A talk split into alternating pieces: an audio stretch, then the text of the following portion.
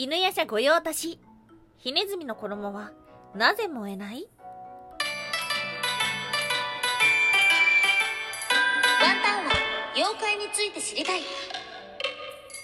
はい、空飛ぶワンタンです。ワンタンは妖怪について知りたいということで、この番組は普段キャラクター業界で働いているワンタンが日本におけるめちゃくちゃ面白いキャラクター妖怪についてサクサクっと紹介している番組です。この番組のスポンサーはともさまさん、歴史とか世界遺産とかを語るラジオなど放送されています。詳細はツイッターにありますので、ぜひぜひ番組概要欄からチェックしてみてください。はい。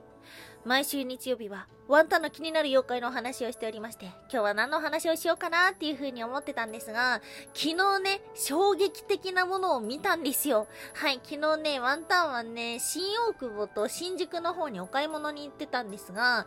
そのね、新大久保から新宿って歩いて行ける距離にあるんですよ。で、歌舞伎町の方を通って行く感じなんですけども、新大久保から新宿駅に向かおうとした時に歌舞伎町のエリアを通るんですが、そこでね、ネズミがいました。ね、ネズミっていう風に、心の中で叫びました。怖いと思って。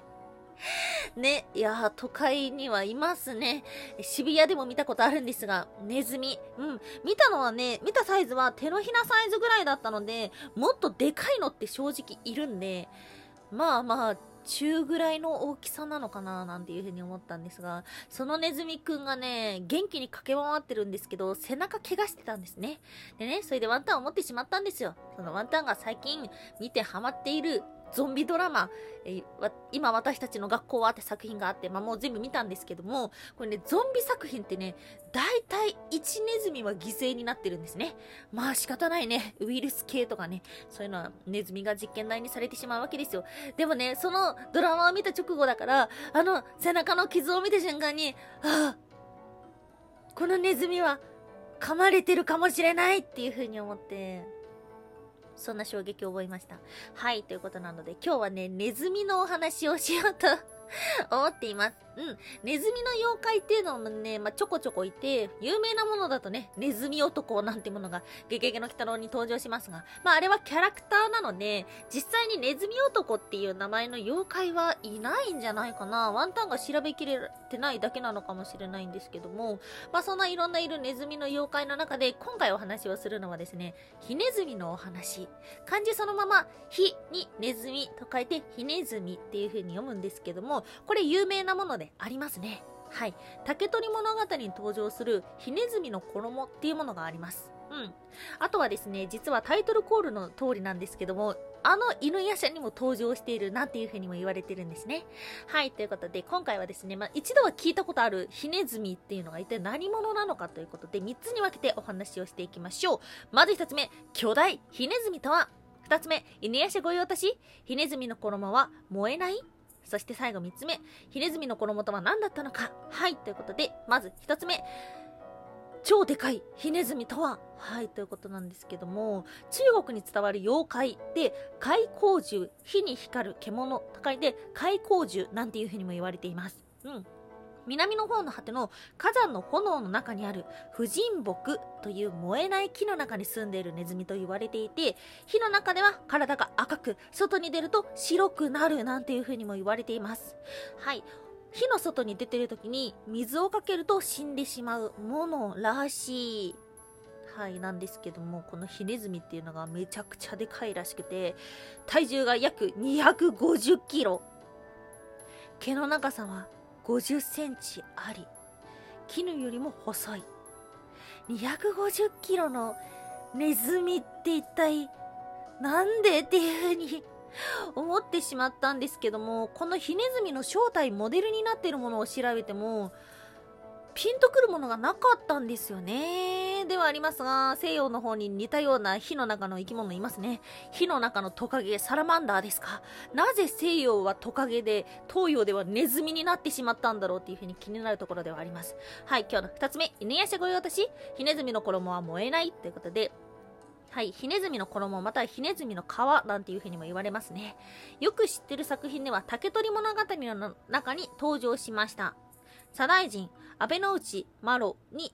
かぐや姫が要求した難題。ヒネズミの皮を持ってきなさいっていうことなんですけども、まあ、これがヒネズミの毛皮で作った火に焼けることのない衣と言われています。で、ヒネズミは火山の中に住んでるので、まあ、取ってくるのめちゃ難しいんだぜっていうようなことなんですけども、まあ、結局ね、安倍の内のマロさんはですね、金で手に入れ、そして持ってったんですが、それを炎の中に入れたら、燃えたので、これは偽物ですっていうな。んかそんな感じのお話だったのなんとなく覚えてませんかでね、この中に登場するヒネズミの衣、ヒネズミの皮ではあるんですけども、これ知らなかったんだよね。このお話からやり遂げられないことを安倍にちなんで、会えなくっていう風に言うっていうの、こっから来てるっていうのをなんか出てきて、あ、そうなんだなんとなく、会えなく、会えなく、会えなく、会えなく、なんていう風に言ってるんですけども、それが竹取物語のひねずみの衣の話から来てるんだっていうことに衝撃を覚えてしまった。はい。他にも有名な作品の中にも登場しています。実は、あの犬夜叉が着ている赤い着物っていうのがヒネズミの衣なんです。デザインは水管っていう平安時代の武士や貴族が着ていた衣装であるみたいなんですけども、そうだったんだ。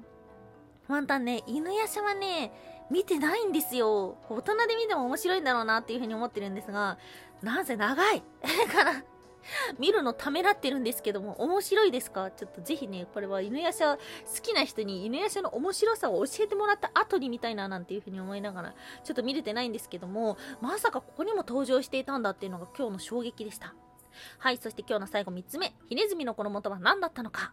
はい。ということで。まあまあ、なんとなく生まれた伝承ではなく、モデルがあったはずだということで調べていきました。中国では、火で洗う布ということで、火寒布なんていうふうにも言われてるみたいなんですけども、その正体は、赤面。石に面と書いて赤面なんですけども、これね、アスベストのことらしいです。燃えない不思議な物質のアスベストのことをですね、昔の人は不思議がって、そしてヒネズミの衣として物語が出来上がったっていうようなことでした。はい、ちなみに先ほどちらっと出てきた西洋の火のトカゲサラマンダーの衣もこの赤面アスベストと言われています。日本では1764年頃に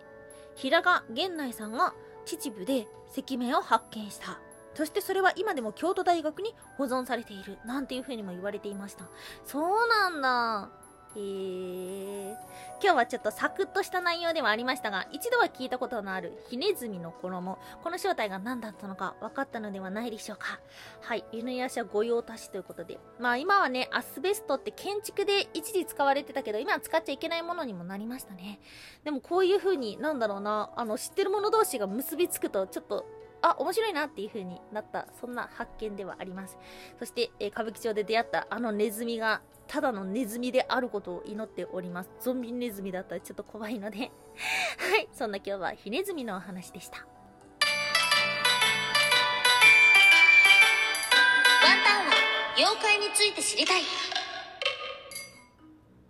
コメントにとっても感謝しようと思っている。はい、ということで、え今日はですね、いただいたコメントをいくつか紹介させていただけたらと思っております。ベルリウムさんありがとうございます。ワニュードは時刻少女のアニメにも出てきてましたねってことで、前回放送した方は、そして、えー、ワニュードのお話ですね。うん、いろんなアニメ作品に登場していると思う。そうですね、ワンタンも最近ね、いろんなアニメでね、妖怪の話とか出てくるんですけども、あ、これも出てきてんの？これも出てきてんの？みたいなのがたくさんありました。ちょっとワンタンはね、もうネタ切れでネタ切れだっていう風に最近言ってるんですけど、まだこういうね、知らない妖怪がたくさんいたので、アニメ作品からもまたいろいろ紹介したいななんていう風にも思いました。ありがとうございます。そしてともさん、サムネがカッコ仮だけど、ええんかな？